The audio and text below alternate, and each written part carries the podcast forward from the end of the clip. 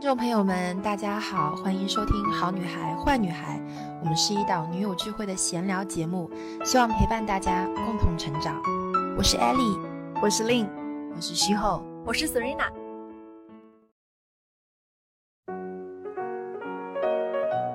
我从来没有为小朋友的成绩、学习成绩、所谓的名次分数而红过脸。我从来不问他这个，这很好的。但是我只是在意他的行为习惯，因为我觉得一个人的行为习惯可能会带着你的终身，就是你会越长大，这个习惯对你影响越大。就要抓大的方向，对。而你去看。这个国语学校的孩子们，他们那个发型就有长有短，然后这个有卷有直的，烫烫烫发根儿的就很多，什么样孩子都有，但他们都特别的阳光跟自信，然后非常好，非常好，然后他们很健谈。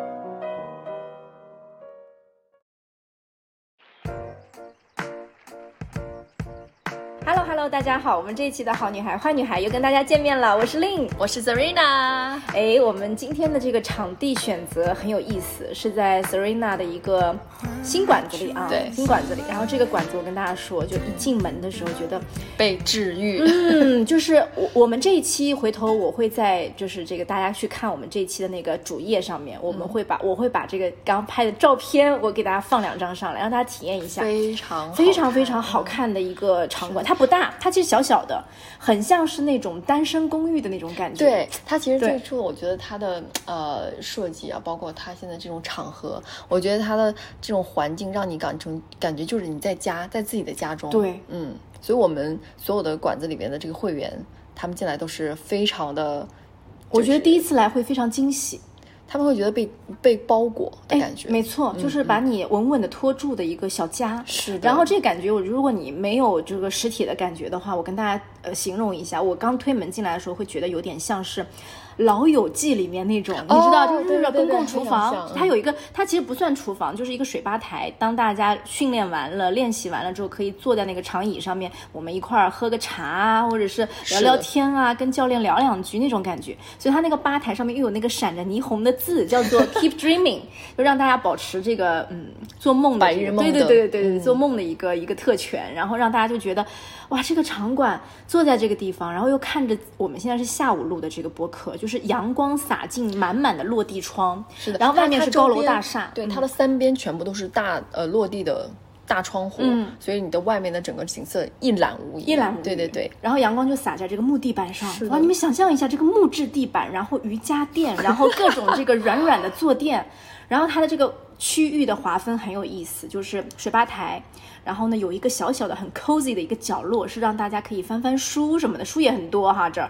然后一整圈的这个落地窗的下面都是这个软软的坐垫的台子。对，然后我们现在坐的位置是。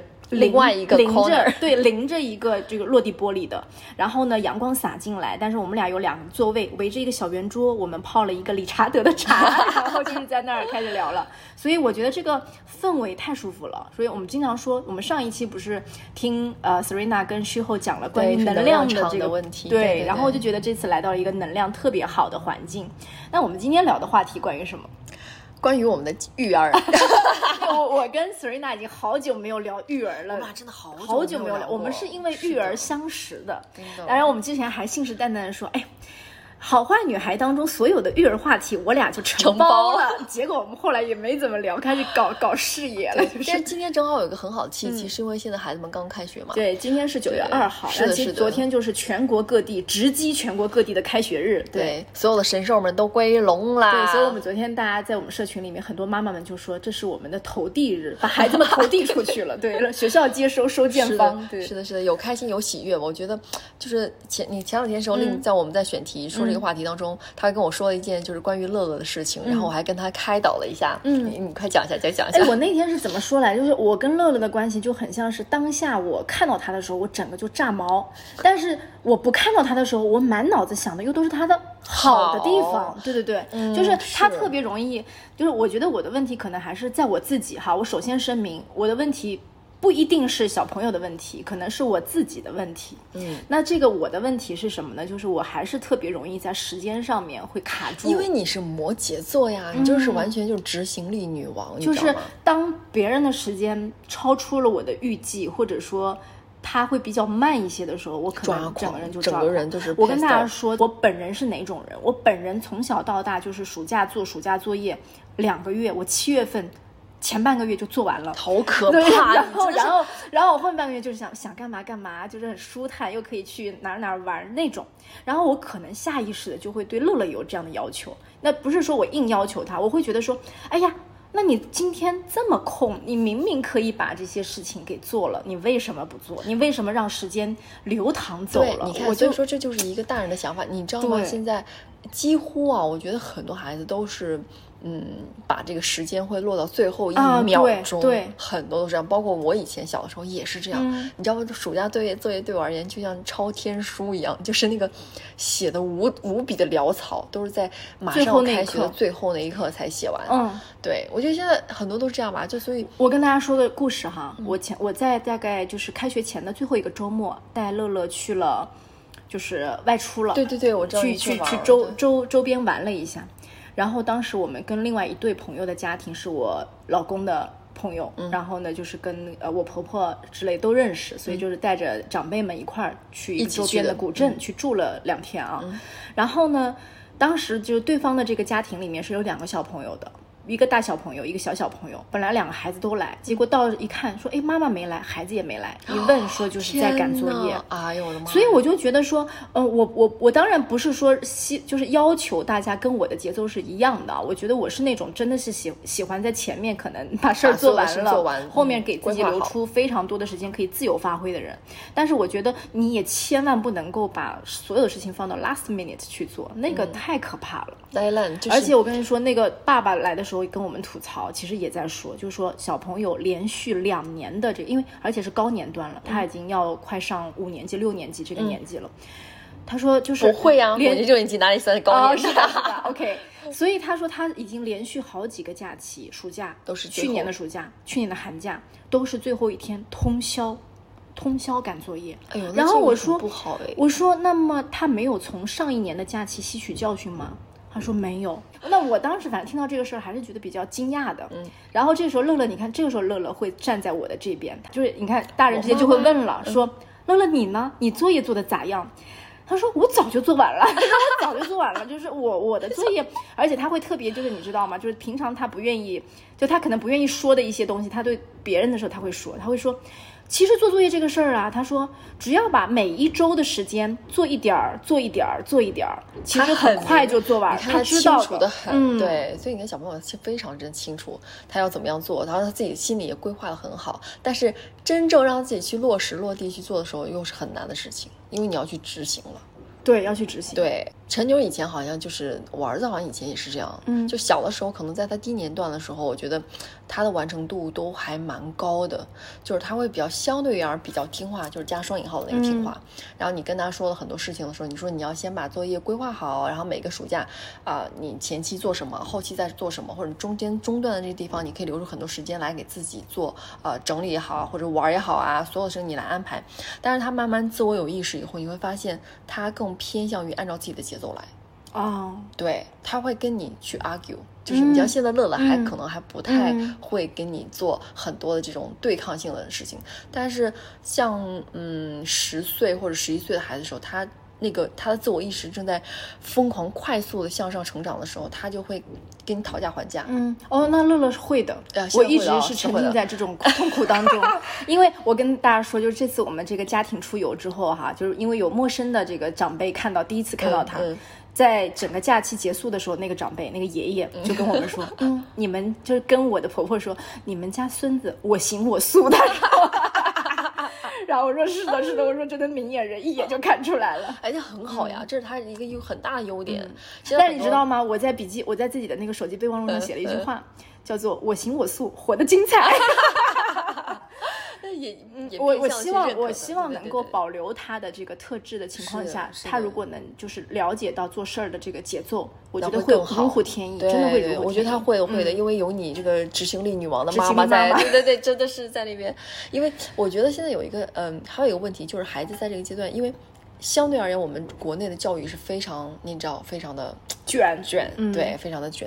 然后孩子们的压力其实还是蛮大的，从某种程度上来而言，就像以前，呃，因为今年陈牛就上了呃私立的这个国际学校，跟他之前的公办学校是完全不一样的。所以，呃，现在整个状态，我觉得对我而言是一个很放松状态，没有，真的是没有之前那种。每天回家都在打仗，因为我这个太懂了。你看，你你之前就是牛儿，他以前是在呃公办的小学和公办的中学，民办的小学，民办的小学和。公办的中学，所以你其实体现在相当于体验了三种不同的这个制度，是的。然后你就会发现说，在公办当中，它其实被 rules 那些规则是深深的捆绑的。对，所以这个也是我为什么当时跟大家说，我做一年级的时候，我开始有这方面亲子方面的觉醒，也是因为觉得说不对劲啊，就是这个到底这个深深的矛盾的源头在哪里？为什么突然进入了这种焦灼期？其实就是因为幼儿园的时候是懒散的。是可以不被这个规则所捆绑的。但是进了小学之后，你会发现，特别是公办的小学当中，那就规则就是规则。对，他会要求会非常的高，然后他条条框框也会比较多一些啊。然后你像陈牛，他上了三种，像我儿子他上了三种学校，体制对。对他刚开始是民办，其实民办我觉得相对而言，但是我们是随便聊天聊一聊啊，对听过就可以了，就可以了。就是两个妈妈在吐槽啊。对。就民办的时候，他会更偏向于，可能是这个学校原因，他更偏向于发展孩子自己的本体感，就是他自己的意识会，嗯啊。慢慢放大，就老师会对他的捆绑束缚会少很多，而他会尊重每一个孩子的兴趣爱好，或者你是一个什么样的什么样的一个孩子，他会让你顺着你的方向去成长，然后帮你去归归正，就是这种。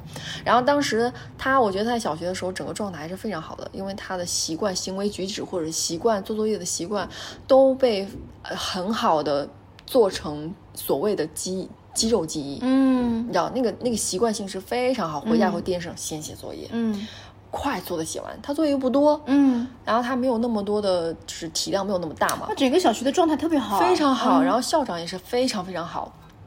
然后他就每次回家完以后写完作业，他都是那个那个那个那个精神都是很轻松很放松的。但是突然之间，初中到了这个呃公呃民呃就是公办公办以后。那个量，那个压力，就是骤然就聚焦，它就非常非常大。他每天在家，我觉得他的原因是因为他其实小学是属于略放松的状态，没错。那突然进入到了又在青春期的时候进入到了一个我要束缚你的感觉，没错，他就有点接受不了，接受不了。所以说他们那个学校后来很多孩子转出来，原因是因为呃都是之前在民办小学，或者是之前不是在。公办的体制内成长出来的，可能会有多多少少有一些差别。那但是，嗯，换句话而言，就是有一些呃，我们现在有一些呃，就是呃，家长再去选择学校的时候，其实从幼儿园就开始在选了。没错，对，其实现在比较多的家长会未雨绸缪，做好规划，非常早。对，这个规划会从你的这个幼儿园时期，比如说很多小小朋友可能幼儿园时期选的也并不是什么呃，正就是那种呃公办型的幼儿园，他们已经开始用那种各种各样的教育体制，对吧？对对对对，蒙氏的啊，或者什么的啊之类的各种的这个什么，就干涉嘛，外部干扰过来，还有一些什么在森林里的幼儿园啊之类，就各种的体验感。幼儿园还是蛮快乐的一个对，很快乐，幼儿园很快乐。我们之前幼儿园也是。比较轻松的状态，所以刚进入到公办，我是公办小学，对，那公办小学里又是特别优秀的公办小学，所以其实就是属于一个标杆性的一个一个坐标一样的，就是给给全国的小学打板的感觉，所以就是那是那这个压力也好，或者说这个学校的一些要求也好，那当然我觉得我们的小学，呃，因为在目前提倡减负的这个状态下，其实小学里面真的。学校给你布置的东西没有那么多，我个人觉得没有那么多。小学可能，但是因为你在这个氛围当中，又发现哇，周围的家长还挺挺有要求，挺有要求。是的，嗯，所以就是。像你说的，就是嗯，学校可能在某一方面会把这个作业量降下来以后，但是家里的人是不允许的，就是可能家长那种焦虑感还在。嗯，所以我的方法啊，给大家参考一下。我就是后来发现这个焦灼感之后，我就没有再去管他的作业，我是把他放到了课后的这个托管班里面，非常好。然后，然后我跟你说，这个转变我要跟大家分享。一年级的时候特别特别焦灼，我还记得好多时候刚把他放到这个托管班之后，托管班的老师每天晚上跟我打电话打到十点多。也是一个特别特别特别特别负责的老师，因为那个托管班就是大家就是会给每一个孩子每天结束会有一个评价，就今天做作业的习惯呢，正确率啊，各种各样。因为我们即使没有管他的作业，但是我们可以看到他的整个状态，正确率上面可以看到他的这个吸纳程度等等等等。那么就会发现说，哇。就整个状态就是属于大概前半年去那个托管班的时候，他就是属于那种别的小孩一到之后就开始做作业了，他那种一直在看别人，然后一直跟这个说话，跟前后说话，这个左边左右说话，对对对。然后等到大家都走了，就做完你就可以走了。等到做走了时候，他开始，哎呀，我啥都没写呢，他开始吭哧 吭哧吭哧做。所以就他自己又是一个，其实他性格里也是有着急的部分的，他会觉得说，哎呀，这个时候他着急了，大家都走了，我没做。那然后就带着哭哭丧的那个感感觉，然后开始又用特别不好的状态去写，所以那个时候我们在扭转的是他的行为习惯，行为习惯。你说他真的是满不在乎的人，他不会为这个着急的。哎，没没写就没写，我就慢慢慢悠悠的拖。是的，但他会着急，所以我们就觉得他其实是属于一个叫什么呢？脑和手不协调的状态，就是我们成年之后说的 flag 立得很高，但是手没有动起来。对，所以就是就是我们当时花了大概一年的时间，然后到到前阵子这个老师，我们托管班的老师换了，他在临走之前还跟我就是回忆那个时候的时候，他就说他说还好那第一年我们坚持下来了，就是现在他是属于书包一拎一放到那个教室，吭哧吭哧自己把自己的事儿就给做了，哎，很好哎。所以我就觉得，我觉得我不是那种要求说我从来。从来没有为小朋友的成绩、学习成绩、所谓的名次分数而红过脸。我从来不问他这个，这很好的。但是我只是在意他的行为习惯，因为我觉得一个人的行为习惯可能会带着你的终身，就是你会越长大，这个习惯对你影响越大。就要抓大的方向，对，抠小的细节。对，所以我其实每一次可能会觉得不太好的一些点，往往是因为觉得你的习惯不够，你对时间的掌握力没有，你可能任有，就是我会觉得，如果我没有去帮你。梳理这个的时候，你自己没有这个概念的话，那已经因为他我我们称之为小学的四五六年级，已经逐渐进入高年段，嗯嗯嗯，所以这个时候，如果大家的小朋友是一二年级的，那还有时间去揪这些东西，四五六年级基本上慢慢就定型了，对。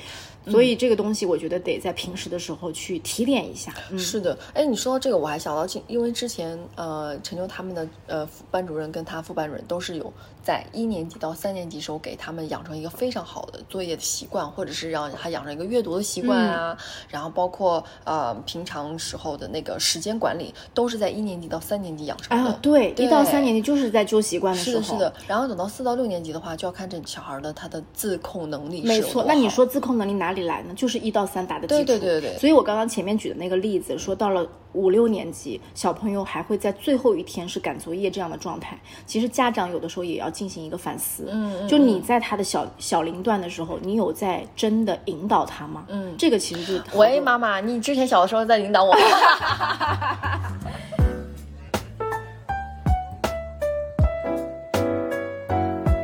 我刚刚提到说没有为他的这个成绩啊什么的去去去担心过，但是你看我对他的表扬其实也是一样的。呃，有我记得我们这次假期在整理一些就是以前的这个作业本呐什么的时候，就就新的一年来了嘛，旧的作业本书本我们就给他清掉了。然后就他就看他说，哇，妈妈你看我一年级进来的时候，整个就是他们有家校作业本，然后自己记作业，对对对。你看我一二年级写的字，我自己都看不清楚。但是他说，你看我现在写的字，哇，他整个家校本翻出来工工整整。就是老师都会说，要拿来做这个。大家如果没看清楚，你去看他的，对对对，就可以。哇，他自己很骄傲这件事情，我也很为这个事情骄傲。你看，我其实着重点在这些小事情上，我小事情做好了，大事情不会差的。嗯嗯，大事情未来能不能成？也要看命吧，对。但是但是你能不能成是看天时地利的人和的。对。但你小事情都做不好，你就缺少了很大的一块基础。我是这样的，是的。哎，那你你我那我从你这样讲的话，我觉得乐乐是一个真的是一个还是很细心的孩子。就是他，因为我看经常你们会有留言嘛，双方留言，双方留言就很暖，对不对？对，很暖，很很贴心的孩子。对，但是逐渐我也感受到进入青春期的这个这个叛逆啊，一定会有这个阶段。有有有。对对对，我前两天还听你说，你说你开那个。呃，在学校的时候要做家委会，忙得脚打后脑勺哎，这个很巧，我刚刚在这个开播前问乐乐，乐乐说他也你也是一到六年级的这个家委妈妈。我先跟大家就是科普一下啊，家委妈妈的意思就是到了这个呃学校之后，那么他我不知道初中有没有。初中你可以 volunteer，就是啊，志愿者就可以了。那我们小学的时候，可能就是一进小学的时候会有一个选举，选举一个班里面愿意为呃就是班级做贡献、做贡献的一些妈妈们，这个叫家委妈妈。那除了老师需要帮助的时候，会通知家委妈妈，或者是班里面有一些活动什么时候，那家委妈妈肯定会啊群策群力哈，就是这样的一个状态。对对。那当时其实你刚刚不是问我吗？你说我为什么要做家委妈妈？是不是？因为因为我一直觉得你都特别忙，就是你根本就每天就是。掰成，昨天晚上是我还在说，直播里还在说，说掰成三十瓣用。就我觉得他精力已经极其极其的已经够了，好多事要干，好多事要干。对，然后还有额外的心思去做家务。究竟是咋回事？怎么回事？哎，是这样的，这故事是这样的，就是我其实对于这个就是呃，当不当选这些，我个人是无所谓的。但是当时我一年级进去的时候，乐乐跟我说，他说妈妈。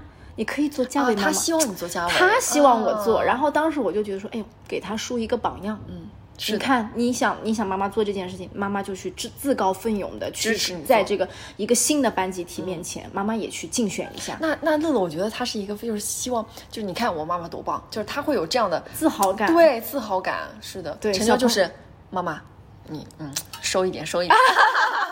你也当了，那是为什么？我当了是因为老师要求，就是说，因为我因为我比较年轻嘛，比较小嘛，然后老师可能觉得，而且我那时候学画画，然后就很多出版报的时候，老师会觉得，哎，虽然妈妈说你，晨晨妈妈，你是不是可以啊过来，嗯，帮一下，然后过去买东西的时候，就是可能会比较好一点点，就是这样，就是找到有才华的妈妈加入进来，是的，是的。但而且当时我觉得，呃，要融到一个学校，比如说你可以更有更多的时间跟机会去看到你的孩子，你你知道吗？就你因为我们平常我明白你的意思，确实就是如果。说，比如说打个比方哈，运动会了，演唱、演唱表演什么活动了，是的，这个时候你作为家长嘛，他一你一定会被邀请到学校来拍照啊，没错，干嘛？你就有很多机会看到更多的机会去看到孩子身边的朋友，或者是你的身边的小朋友是什么样子的，或者你的孩子是什么，反正就是很有很有很便利。我我我就是对刚刚刚刚 Serena 提到便利哈，就是从于私的角度，我们的于公于私，于公其实大家就觉得这就是为人民服务。我跟大家说，没有什么其他特别的东西，其实叫苦叫累都就是苦的累的。事儿都是家委妈妈干的，是的。然后，但是于私来说，就是你刚刚说的，有的时候，如果你是对于小孩、小朋友。像像我的于私的目的就是我想给他树一个榜样，嗯，那你于私的目的就是我可以多看到他，对不对？我可以融合进去。那其实这个我深有体感，嗯，就是到了这个每次你学校去帮忙的时候，你一听到哇，你不仅被自己的小孩觉得很骄傲，其他小孩会把你团团围住，说啊妈妈说啊，就是一直会叫你，对对对对，我们就是乐乐妈妈，乐乐妈妈，就是喳喳喳喳喳喳，就乐乐妈妈，我我耳朵旁边就听到各种小孩叫我，然后这个时候你你去偷偷观察小朋友的表情，他贼得意，是的，是的，是的，是的，没。错，嗯，没错，这就是我妈妈，就是那种感觉。对，而且你知道吗？很有很多很多时候，就是我们家长如果特别忙的时候，在小朋友成长的初阶阶段那个时间，你要很，我觉得要注意他的，就是要去。呃，接触他的圈子，他所谓的小小的圈子，你你是会去就是在意小朋友的交友圈的这样的妈妈？呃，我不是特别在意，但我我一直相信他自己会有一个自己的恒定恒定标准。可以，这个非常好。是的，是的。所以，但是我也会问啊，我就会经常哎，没一嘴问一下，没一嘴问一下，然后他会说。然后如果说你他不他不太愿意跟你去谈论很多的时候，你可以借助家长的这个身份，家教委会的这身份，去学校的时候，哎，稍微的观察一下就能看到。但我不会去干涉的，我几乎不太会去。嗯。呃，过度的干涉他，嗯，除非是有一些其他的什么行为或者怎么样，嗯，对，还有一个你说的便利期，就是获取一些信息的一个便利性，对，因为老师如果有一些政策的变化呀，班级有一些政策变化，他第一第一个知道，对，要跟家长妈妈商量，对，初中可能不太一样，初中他也会有，就有是会很少，对，呃，也不太会，初中时候要看有一些的，因为他也会在开学前去呃征集一下，就是说，比如说你有没有时间啊，对，我觉得到了高年，就是真的就是初中高中的高年段的，就是青少年时期。那当然可能是以学业为重了，就是杂七杂八的活动会比较少，嗯，不多的。对，另外就是也要看家长的这个时间了，对，因为越往高年段走，家长的年龄也在上涨，就是事业也更忙了，可能真的没有时间再去顾。是的，所以说这个就可能要看真正的就是说呃谁比较空一些。很多，所以很多家委妈妈其实是全职妈妈会比较多的。对，我觉得是的。嗯，我们之前小学的时候基本上全部都是全职，就是全职妈妈，因为她不需要去忙朝九晚五的工作啊这些，她有更多的时间放在孩子身上，然后全情投入，全情。投入。所以你说令，我就在想，令姐为什么有这么多时间去？对，然后但是我跟你说，我们这次的这个呃，乐乐班级的家长妈妈全部都不是全职妈妈，全部都是上班妈妈。天哇，超厉害！我觉得，就是跟他们在一起，我也会学习到很多。嗯，那很好。就大家都是，大家都是在忙自己。我们这个班级其实家长们都还挺忙的。嗯嗯嗯。所以这个我也透过一个，就是可能一个相相对来说比较小的一个切入口，我也会观察到说，其实现在的女性们。妈妈们对，真的都在有自己的生活和事业，自己的就对两边都会顾。对，以前是不是有讲过？你记不记？我们最早时候听说过说啊，熊掌和鱼不可兼得，就是我们没办法把事业兼顾好。关注好，我觉得现在这个是完全可以的。就是一方面，大家的个人能力真的都很很强，是的，是的。对，另外一方面，可能呃，就是大家对于呃小朋友的这个生活参与度等等，其实都有在逐渐的提高，会重视起来。特别是可能对于学业或者是一些高知家庭等等的，他们其实对于小孩的这个参与度还。是挺高的，对对对对，可能就没有像之前那么偏激，就我只能去工作，或者我只能去带孩子这种。但是但是总的来说吧，我我我我拿自己的童年去相比，我们的爸爸妈妈真的不需要帮学校做任何事情。那个时候我记得我们一年级进我自己的小时候，一年级进学校，我记得非常清楚，班主任就把我们几个留下了，有的是写字写的很好，写黑。粉笔字写的很好的同学，我是画画画的很好的同学，所以我就是我和那个同学画板报，对，再留一两个同学做打扫，就是一二年级就是自己来了，所以我现在觉得说这样一看，就是现在阶段从另外一个角度说，孩子们其实应该得到更大的锻炼才对啊，他们就已经释放双手，就解放双手了呀，对对，很多事情，而且有时候家里边，你记不记得我们经常会收到钉钉群里面很多这种作业，其实都不止给家长做的，就是老师。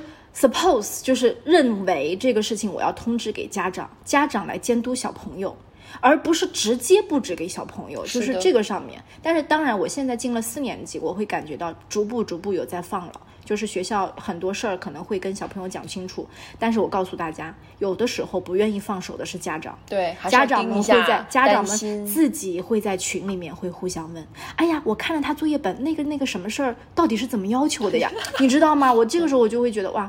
放不了手。那你看，说到这个点，我就跟大家来说一下，就陈就现在马上现在私立阶段是怎么样的？对这个这个国际学校真的是完全是一个不一样的世界，放养式的自自生自灭。我跟你讲，真的就是他会，我们从第一天入校开始，从啊入校前嘛，从入校前的时候，你开始接到学校发了，因为他们都会用邮箱 email 发给你，嗯，然后他们所有的就是呃发送的方式全部都是邮箱，就你开始要。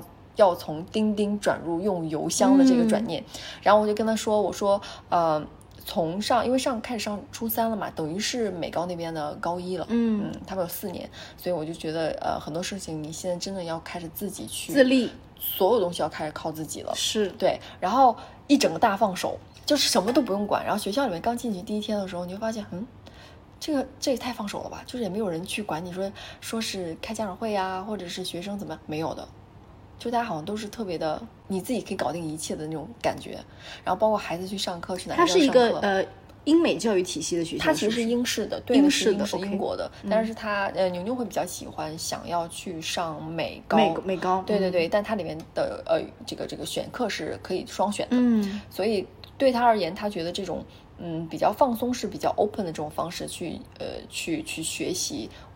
他是很愉悦的，你知道吗？就是嗯，在国际学校那些孩子们的，我们先不说他们的神情也好，或者状态也好，我觉得每个孩子最起码得到的是一个尊重。嗯，就是呃，发型，先说发型，对吧？发型吧，你你也知道陈牛是很有个性。啊，对，陈牛现在我看到了是一个爆炸头的爆炸头卷发，然后对，当时我就还说，我说你烫成这个头发进校门，老师该不会给你剃光吧？剃成个秃子。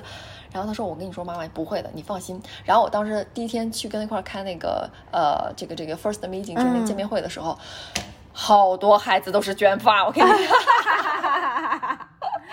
我就直接嗯放心了，好的，老师不会说你。我当时还在，他可以染发吗？不可以染发，不可以染发，不可以染发。但是他会觉得啊，我们尊重每个孩子的这种审美观，然后但是你不能做太过的，比如说他秃啊那些也不可以，不可以，不可以。对他秃耳环什么的不能戴，不可以，鼻环。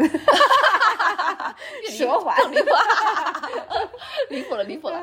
对他觉得发型可能没有那么重要，就觉得一个发型是你你的自信的来源。对对，发型特别重要。对对对。哎，这个时候我跟你说一下，我的我的初衷是呃民办中学，嗯，民办中学，但是不，但是我这个民办中学是 我不是在杭州念中学嘛，然后叫做被称为。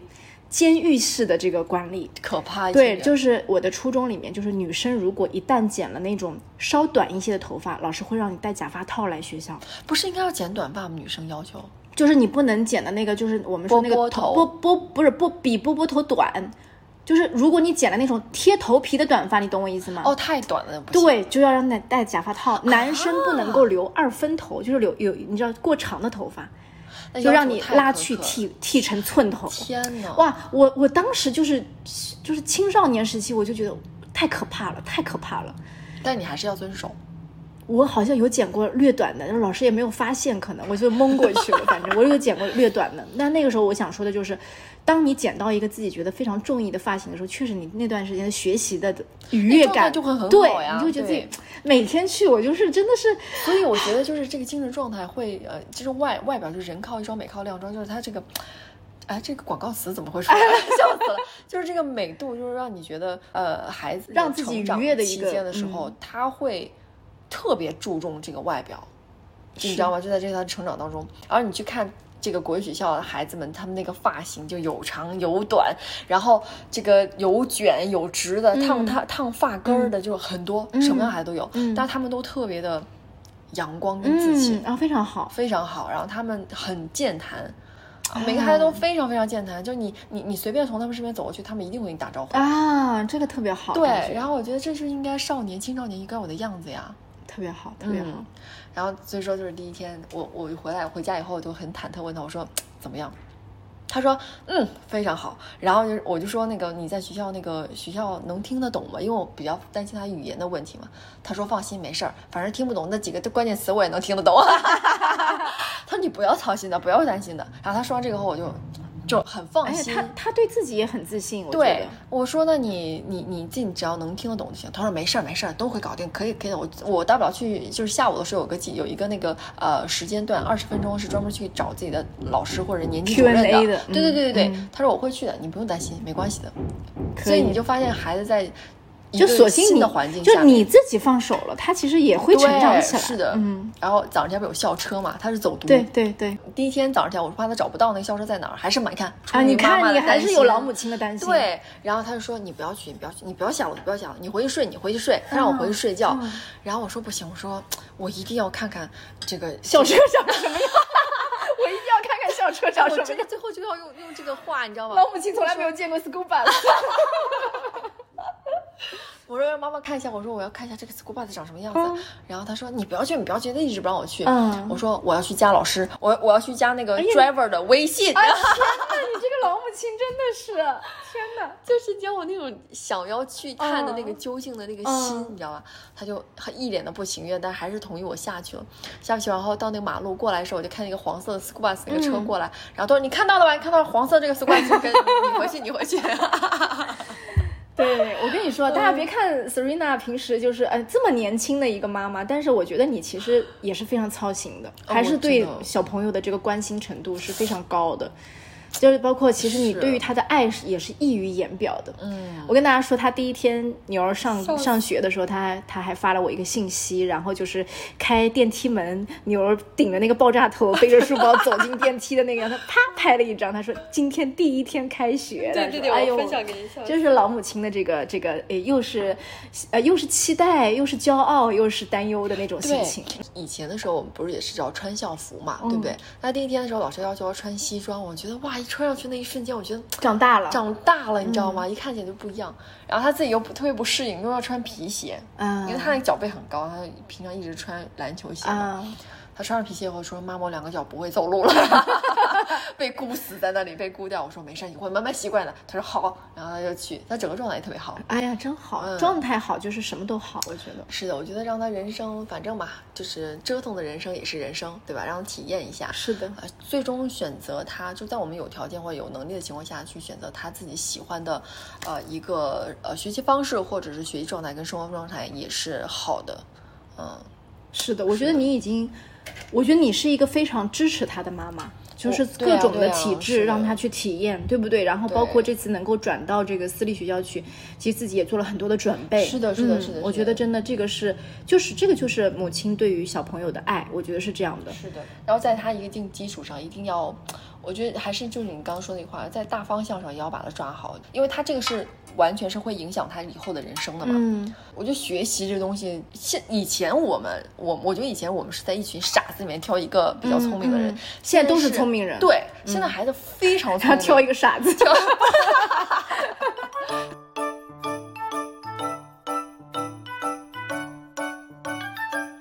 所以，我回到刚刚说的这个引导，很多家长其实并不知道如何引导。是，呃，所谓的我对孩子没有要求放养式的这个散漫的放养式的一个不管，这不是爱。但是你这种窒息式的，全部都是操控的直升飞机型的家长，也不是爱，也不是爱。对，所以大家到底该如何引导？我给大家举个例子，这个就是我那天去开，我们这年换，今年换了一个新班主任，然后我当昨天在直播间我也跟大家分享这个小故事啊。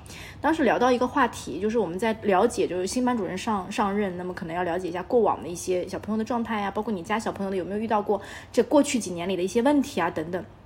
当时我们就提到一个事儿。就是，嗯，我说乐乐他其实在学校里面是那种开心果型的这种男生，每个班都有这么一两个这样的活宝型的男生，他是的。然后在同学之间，其实大家都很喜欢跟他玩儿。然后呢，在这个状态里面，他其实有一段时间在第一年段的时候，有段时间我从侧面就是了解的，其实是别的妈妈告诉我的啊，在他们看来会觉得是他在被欺负。那我当时第一次听到的时候特别紧张，我说天呐，被欺负会被欺负？就是我当时心里一揪。然后呢？那个时候后来去了解一些什么呢？第一，我观察他自己的精神状态，他没有任何的异样，也没有说哦我不想去学校了，我很害怕的，没有。那我再去侧面了解了一下之后，包括我也问了他本人，他就说，我说有反应，我妈妈有听到，就是有别的妈妈跟我说说，好多同学会追着你啊，在那儿教室里跑来跑去啊之类的，有受到伤害吗？就有受伤吗之类的？就问他，他就说在玩儿。然后当时呢，我的处理就是觉得跟老师可能当时可能因为呃，我通过反馈到我这儿的一个情况之后，跟老师老师打个招呼，我说也是注意到这个呃安全问题，所以我就是说如果有再有发生这样情况，老师如果看到的话可以观察一下。嗯嗯嗯。那如果没有什么太大的事儿，这个事情就会翻篇了，就过去了。嗯。因为小朋友本人没有觉得有问题，但是你知道吗？这一次我们遇到新班主任的时候，他给我提到了一个建议，让我真正明白什么叫引导。嗯。他说：“如果说小朋友遇到这样的状况，第一，当然他说你的做法是 OK 的，你了解他本人没有什么问题，那当然就没有发生实质性的伤害，这个是第一个，确保他们的安全，嗯，这个是家长第一个要关注的，因为现在对于小朋友的心理健康其实很重要的。那第二个是什么呢？第二个他说，但是你有想过吗？别的家长或者别的小朋友看过去觉得他们是在欺负他，那就说明这个事情本身存在一定的疑义，嗯，那你得告诉他。”怎么讲？你首先跟他讲这个还原事实。妈妈听到这样的一个情况，第二个，你跟他讲完这个情况之后，你会说妈妈听起来有一点心疼。嗯，你要如实表达你的情绪。其实我当时就是心疼的。对。但是我没有告诉他，我可能会跟他说。你不要被大家这样追着来，哎，你直接你看这个就是中国式的当时的就我们古早的一个思维，就是我们的爸爸妈妈是这样直观性判断，就判断他，并且把你的想法告诉了他，对对。但你没有如实表达你的情绪，对。所以正确的表达是，妈妈听到这个情况有点担心，嗯，哎，我觉得这当时这个我脑袋里面叮那个电灯泡就亮了一下，就对哦，应该这样说，嗯，如实表达你的情绪。妈妈听了有点担心，然后呢？告诉他解决方法。嗯，你看他分了三层，第三层怎么告诉他解决方法？就是说，妈妈觉得玩这个事情是相互公平的，你追他，他追你，这个是玩公平的。但是你被大家追着，你没有去追他们，这个其实是某种情况是不公平的。嗯，那这个就不是你想象当中正确玩的方式。拆分了其实非常非常清楚。这个老师我觉得讲话非常有条理。然后他就说。那么，如果遇到这样的情况，妈妈觉得作为一个独立的个体，你应该要有权利保护自己不受到这个伤害，所以你要去追求那个平等的那个玩的方式。哦，这么一听我就明白了，对吧？你当时其实只是关注到，OK，我要确保这件事情。我突然间把把突然间想到，乐乐听完后说：“妈妈，你把我绕进去了。”那当然有点难哈，就是你，但是你对，就他当然。那个时候也是低年段，他不一定听得明白。对，但是我从这个小小的例子里面就听听完之后说，未来很多的嗯，在听我们播客的家长朋友们，或者大家可能年轻的朋友们也会做家长啊，未来可能如何正确的引导，这个叫引导。嗯嗯，你其实得分得很表达情绪最重要的最重要，如实表达你情绪。对，大部分的中国家长是怎么样的？爱是要靠骂出来的，直接是要靠责备的。对，嗯，那不对。他不说中间那个过程，他只说最后那个结果，或者是很多的妈妈，她那个爱是表达在恐惧、担忧、责备当中的。是的，那他背后是我爱你，但说不出来我爱你。所以这个当时给了我一个非常大的启示。对。所以很多孩子很重要，很困惑，这个叫引导。所以很多人说，我已经就大部分家长，你看他的困惑在，我已经这么关心他，我这么管他了，可是他不领情。对，为什么？他理解不了。你没有告诉他你爱他，你没有告诉他你爱他。是的，嗯。所以很大的一个收获。当时我聊完这个部分的时候，我觉得很大的一个收获，是的，也分享给大家。嗯，教育是一门功课，对，每个妈妈都是一个重新在上一级功课的人。对，是的，是的。孩子们，我觉得还是很有灵性的，很有灵性。对他们都是能够非常清楚的知道，呃，就是比如说你表达的情绪，他会马上的接收到，他会做出反应跟反馈来的，嗯，对不对？那刚好讲到这个小朋友们的开学季嘛。那其实对我们来说，其实九月对我们来说也是一个我们有新的目标对，我们也开学了。是的，那现在已经呃，我我昨天直播就跟大家说，我其实下周一开始就是我的开营，因为我的这个令姐二十一天又要开始了，就我们是秋季营，令姐二十一天执行力的秋季营。鼓掌，对，鼓掌鼓掌鼓掌，就是我们我们终于开了这个秋季。这次其实我觉得自己也是一个很大的一个呃，就是一个重新接收和认识新的学员，然后包括。可以又有一个期待，就是把自己的一些生活当中的体验啊、方式啊、方法啊，包括春季营当中我们四月份做的那期里面的一些精彩的这个反馈，能够再次跟更多的人分享的一个状态，特别好。所以，所以这次我也是在下周开始，我们就会进入到这样的一个二十一天当中。那当然，如果大家是第一次听到我这个营，想要了解的，也可以来链接到我啊，都没有问题。那包括其实乐乐也是一样，乐乐。在上一期你跟师后录的这个呃内容当中，其实好多人在后台有留言，有我们要徒步登山的那个，对对，大家对这个进山行这个活动其实很感兴趣。是的，秋天来了呀，秋天这么好的季节，真的是就是神清气爽的这个季节的话，我们就会组织大家在呃徒步。呃，在杭州的一些山间，因为杭州是一个特别美的地方，有非常非常多的很好的啊山间可以去行走。可以说杭州的秋天也是最美的季节，巨美，特别美。所以我们就想呃跟大家一起，因为我疫情的之间的时候，我们是没有组织很多人，我们这个公益活动已经存在了三四年了。但是在疫情的时候呢，我们因为啊不能够聚众很多人、很多朋友在一起，所以我们就把这个活动给取消掉了。那现在啊慢慢的复苏以后，恢复恢复以后呢，我们就希望在这个秋。天能够组织很多的朋友们一起跟我们走入山间，然后我们拿着塑料袋，然后拿着白色的，戴着白色手套，能够去再一次进一下我们的山林，然后。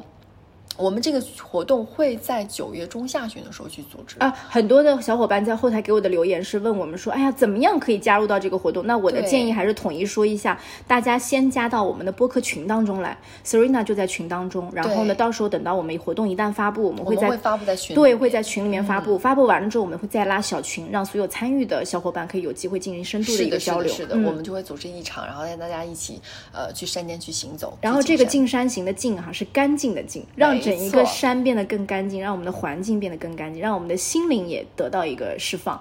然后，包括我跟乐乐说说，有机会的话，我也。他说没问题，就是我们会组织一个小朋友的一个路线。我们之前有去做过两场，就是呃关于小朋友进山，因为很多学校还是希望能够用这个正向的呃方式去引导孩子去保护山。然后让小朋友的这场令姐来组织一下，我会让 对对让乐乐的学校的小朋友都来参加一下。对，是的是，这是一个很好的活动，非常好的机会。对，大家都能够在这个秋季啊，能够得到更多的好的信息跟能量，或者是有一更好的状态。嗯，然后此时此刻。我们呼应一下，call back 一下我们的片头，就是我们在，呃，这个乐乐的这个新馆子当中，现在太阳已经完全下山了，然后我们现在这个。呃，那个是江面，是不是？对，那个江，你看得到这个钱塘江的这个江面的这个湖景哈，就是从波光粼粼到现在已经是整一个江景江景江景江景，对对对，这个这个呃太阳下山的一个状态，那我们这个馆子也变得更加的安静和优美。所以到最后，如果大家是在杭州的播客的听友们，有机会的话，欢迎大家对欢迎大家来到这个实体，我们来体验一下这个非常非常美妙的环境当中，我们一起来享受和感受心灵。那也希望大家的九月份。开学快乐，然后所有的这个妈妈们和所有的这个女孩们都能找到这个新的秋季的目标。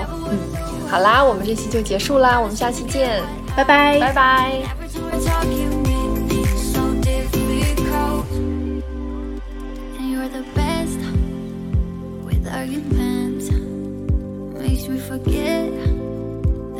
I practiced for an hour pointless Cause you shut me down Does that make you proud?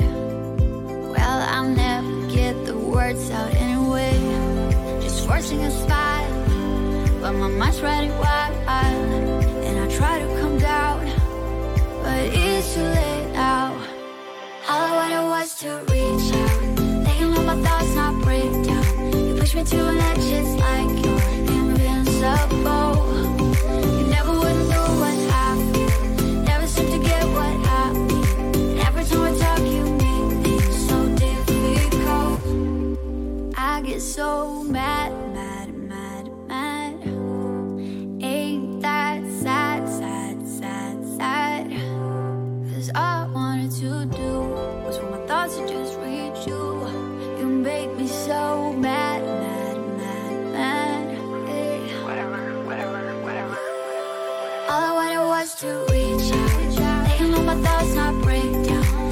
To an end.